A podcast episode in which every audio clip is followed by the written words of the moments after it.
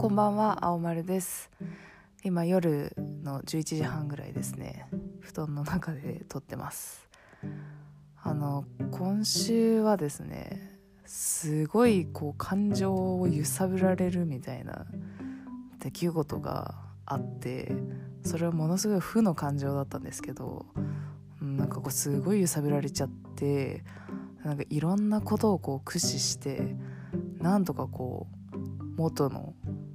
位置まで感情を元に戻したっていうような感じですねそうなんかあんまり何があったとか言うと思い出すのも嫌なぐらいな感じなんで言わないんですけどなんかこう乱れましたね心が。うん、でこうなんか自分が好きそうなこととかなんかこう心が安らぐようなことを何とかこう自分に与え続けてなんとか持ち直すみたいなそんな状態に今はなってます。はい、でなんかポッドキャストとかあとはラジオとかでなんか最近アンガーマネジメントについて聞くことがあってそれをこうそんな状態の中でも思い出してたんですけどなんかやっぱりこうあの今回の感じはちょっとこう怒りみたいなのもちょっと入ってたんですけどそのままアンガーマネジメントですよね本当にまさになんかそれがですねいや自分そんなにうまくできないなっていうのを感じました。うん、なんかこう一つ聞いたのはもうものすごくこう何て言うんですかねこう達観視じゃなくて客観視か。客観的に自分が怒ってんなみたいなことを見るっていう方法も聞いたことあるしあとはもうこうストレス発散みたいなこう別のことに目を向ける方に持っていって何とか自分の怒りの感情をコントロールするみたいなそういうやり方も、まあ、やってる人いるみたいなんですけどなんかそれでこうすんなりねこう収まるような感じではなかったんであ自分まだ全然こう怒りの感情とか負の感情に対してあんまりうまく対応できないのかなっていうのを、うん、ちょっと感じてしまいましたね。はい。そんなここ数日間でした。まあもう大丈夫なんですけど。はい。で、うん、なんか今日何話そうかなってところなんですけどあの私映画が好きで、まあの映画マニアと言えるほど見てないんですけど、まあ、年間100本も見てないですね。70本80本ぐらい新規で見るぐらいなのであの本当に映画好きな人ってもっと、ね、300本400本とかなんか1日1本以上の計算になるぐらい見てる人結構いるんでその人たちに比べたらね全然まだひよっこなんですけど、まあ、映画好きでで映画からかなりいろんなことを学んでいるなっていうのをまあ、この間ふと思ったんですよね。そうでその今までこう映画から感じてきたこととか学んできたことをこう考えてみるとそれがなかったらって思うとちょっとゾッとするぐらいいろんなことをこう習得してるなっていうのを感じました。でもなんかこう私ヒューマンドラマが割と好きで見るんでこう人の感情とかね、こう表情とかあとこうセリフで語られないけどその間とかねその空気感っていうのをこう感じ取れるような映画とかも結構好きなんですけどあのそれとは別でその日本にいると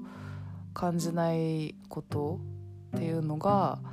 あの映画で得られるっていうのがかなり映画を見る上ですごい価値のあることだなと思うんですよね。でまあ、それは例えば何かっていうと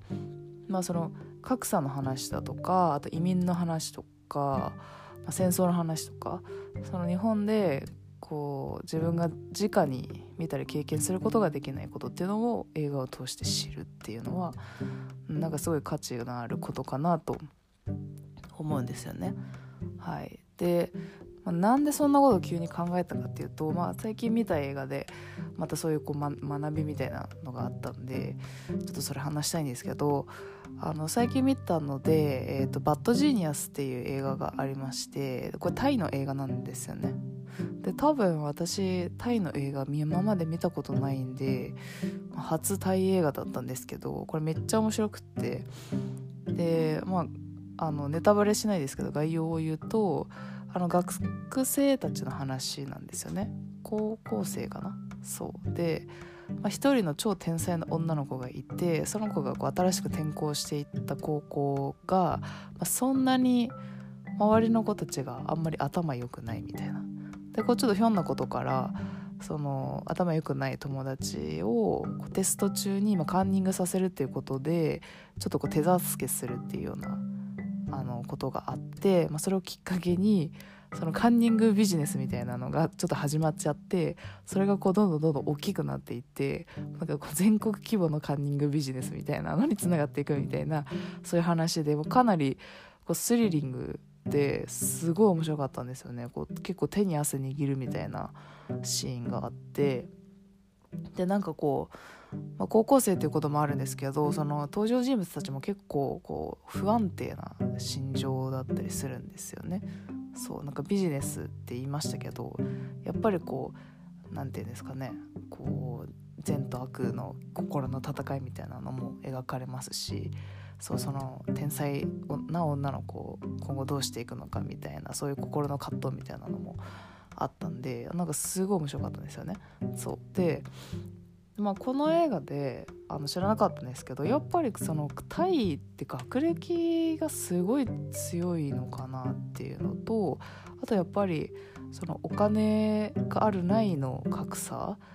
がなんかすごくこうバックグラウンドとして書かれてたんでそこがちょっとこうあタイってそうなんだっていうのを思ったんですよね。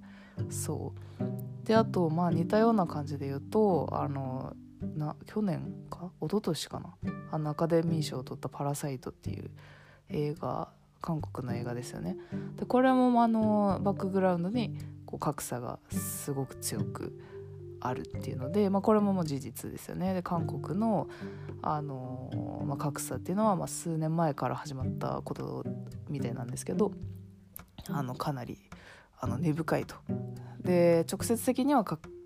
られないけれどもその主人公とか登場人物のこの発言はこの格差社会を表してるんだよみたいなそういう解説とかもあって読んでいくとああなんかそうなんだみたいな。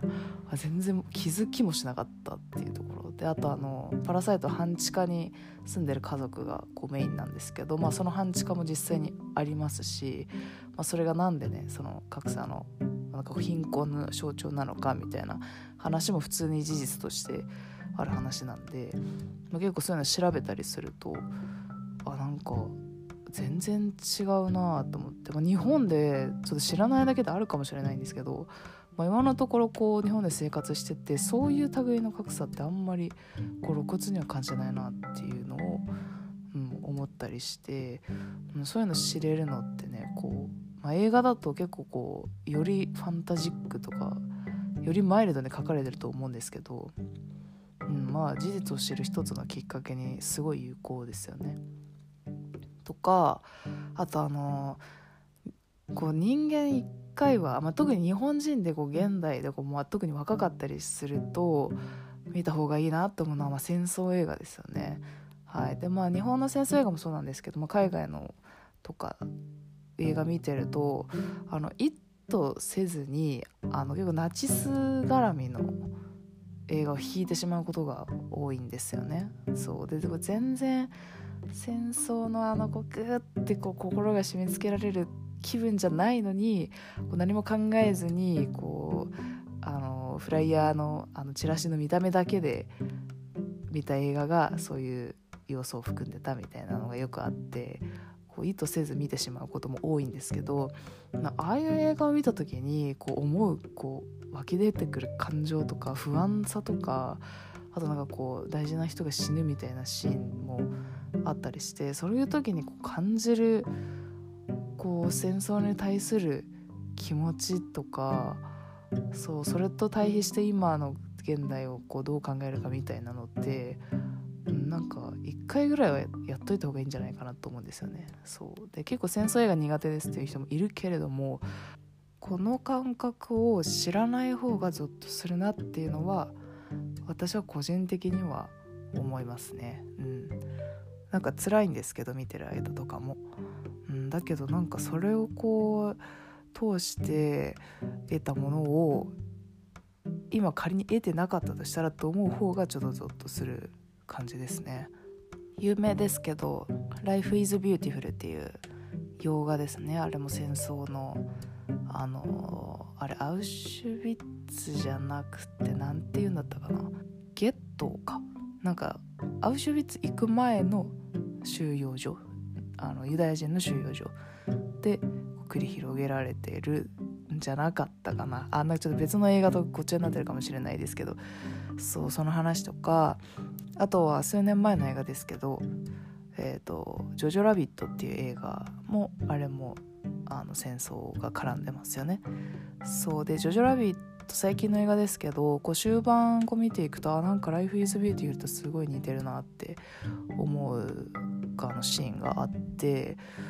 2作品とも結構割と明るめにずっと書かれてるんですよね。そうだなんだけれどもやっぱりこうガツンとくるところはガツンとくるみたいなところであのあの戦争の辛さ伝わってくるんですけどあのもう本当現実よりも数億倍明るく描かれてるあのことには間違いないと思うので、うん、なんかね戦争系苦手な人も見てみたらいいんじゃないかなと思います。はいというところで、えーと、今日はなんか映画のなぜ映画を見るのかみたいな話でございました。はいそれでは本日はここまでにいたします。あーまるでした。